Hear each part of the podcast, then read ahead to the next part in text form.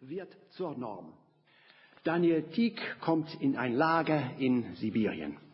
Frau Golz stirbt in Untersuchungshaft. Julian Golz beteuert lange seine Unschuld, aber nach dem Hitler-Stalin-Abkommen wird er nach Nazi-Deutschland zurücktransportiert. An der Grenze in Brest entschließt er sich, Selbstmord zu begehen. Er entflieht und wird auf der Flucht erschossen. Aber Arnold Sundstrom wird nicht denunziert. Er überlebt und kommt nach dem Kriege nach Deutschland zurück. Mit ihm bringt er die Tochter des Ehepaar Golds, ein kluges Mädchen, das sich in Deutschland für die sozialistische Sache sofort, ohne zu zweifeln, einsetzt.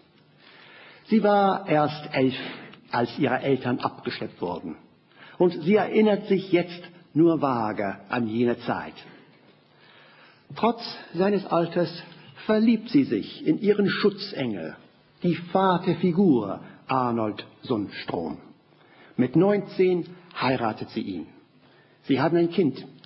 Sie studiert Architektur. Es geht immer aufwärts. Am Anfang des Romans ist ihr Mann auf dem Höhepunkt seiner Karriere und er erwartet den Nationalpreis. Sie ist stolz auf ihn, auf den Sozialismus, auf die Straße, die er baut und an der sie selber arbeitet. Aber wir schreiben Januar 56. Khrushchev ist an der Macht. Die SED ist unsicher, besonders der schlaue Parteisekretär Tolkening. Gerüchte gehen um. Es scheint plötzlich, viele wurden in der Stalin-Ära falsch verurteilt. Sie werden freigesprochen. Arnold Sundstrom erfährt, dass auch Daniel Tieck jetzt in Moskau frei herumläuft und nach Deutschland zurück will. Sundstrom wird unruhig. In dieser Nacht ist er impotent.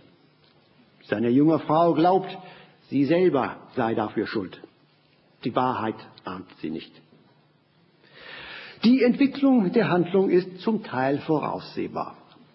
Daniel Tieck kommt nach Deutschland zurück.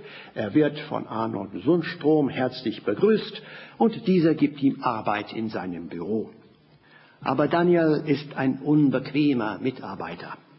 Als Architekt ist er hochbegabt, inspirativ, Bilderstürmer. Er versteht, was das Volk braucht. Er ist ehrlich und sagt seine Meinung. Er ist auch Sozialist geblieben, trotz seiner Erfahrungen in der SU. Er kritisiert das Konzept von der Straße. Julia beginnt an ihrem Mann zu zweifeln. Sie erlebt ein Abenteuer mit einem anderen Architekten, John Hiller, und entflieht mit ihm. Aber dieser zeigt sich bald auch als Opportunist. Sie kommt zu ihrem Mann zurück, aber ihre Welt ist zerbrochen.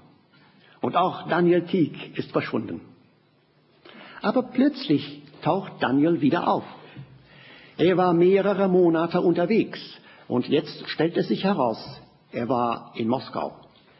Er hat intensiv geforscht und bringt mit sich einen Freispruch. Julias Eltern waren unschuldig. Jemand hatte sie denunziert. Wer? Und wer hat ihn Daniel Tieck denunziert. War es der Nationalheld Arnold Sundstrom? Julia findet in Daniel eine zweite Vaterfigur. Am Ende des Romans bilden sie ein Paar. Sie arbeiten zusammen und nehmen teil an einem Wettbewerb für die Erweiterung der Straße des Weltfriedens. Aber sie gewinnen natürlich nicht. Sieger mit einem Entwurf, der den neuen Erwartungen der Partei entspricht, ist der wendige Konformist Arnold Sundstrom.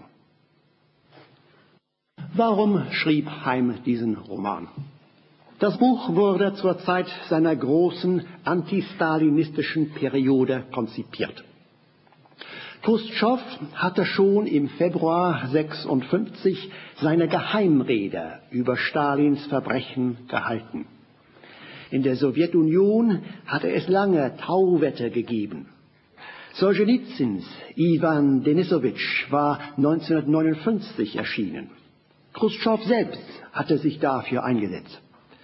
Aber in der DDR war kein richtiges Echo zu hören. Natürlich nicht. Die Hauptfiguren des Politbüros waren alle im Moskauer Exil gewesen. Sie hatten die Schreckenszeit überlebt. Hatten sie sich je für Angeklagte eingesetzt? Nein, sie waren Mitschuldige.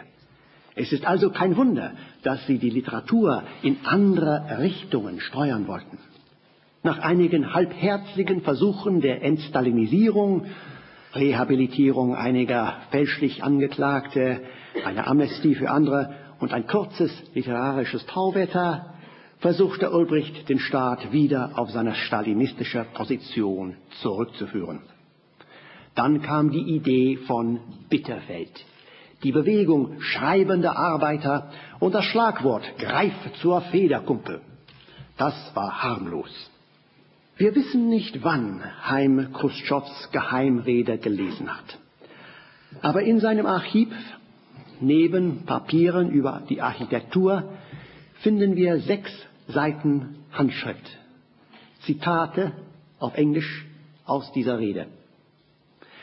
Wir finden Auszüge aus Gesprächen, die er mit Betroffenen gehalten hat. Die Entwürfe für den Roman machen es deutlich, dass der Verfasser von den Verbrechen der Vergangenheit tief erschüttert war. Von den Schauprozessen, den Foltermethoden, den Urteilen. In diesen Jahren prangert er den Sozialismus an.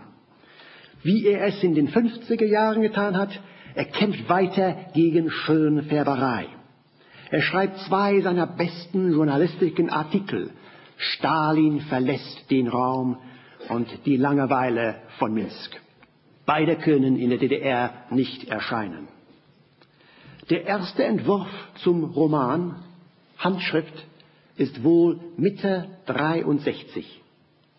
Der zweite Entwurf, getippt im Juli. Der dritte, lange Entwurf im November. Er sammelt Material über die Architektur. Nicht nur solches wie der schmale Band von der siebten Plenartagung der Deutschen Bauakademie, ideologischer Fragen des Städtebaus und der Architektur, sondern auch Artikel aus westdeutschen Zeitungen. Im August 63 entleiht er elf Bücher aus einer Berliner Bibliothek. Bände wie Bauhaus Weimar, Megalopolis, der Geist der Baukunst. Im Archiv finden wir eine Liste von den führenden Architekten in der DDR mit ihren Telefonnummern.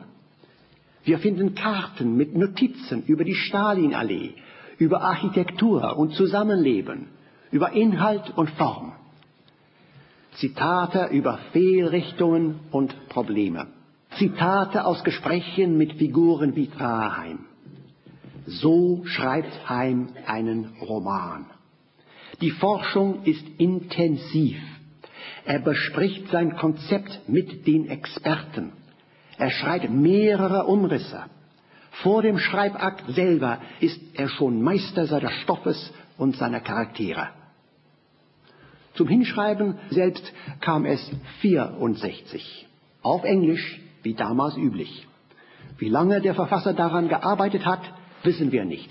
Er weiß es auch nicht mehr. Aber ich schätze anderthalb bis zwei Jahre. Das heißt Ende 65. Ende 65. Dezember 65, ein Wendepunkt in der Geschichte der Kulturpolitik der DDR. Elfte Plenartagung des Zentralkomitees der SED. Honeckers Attacke auf Heim, Havemann, Biermann, Müller und so weiter. Publikationsverbot für Heim. Schwierigkeiten in seinem Privatleben.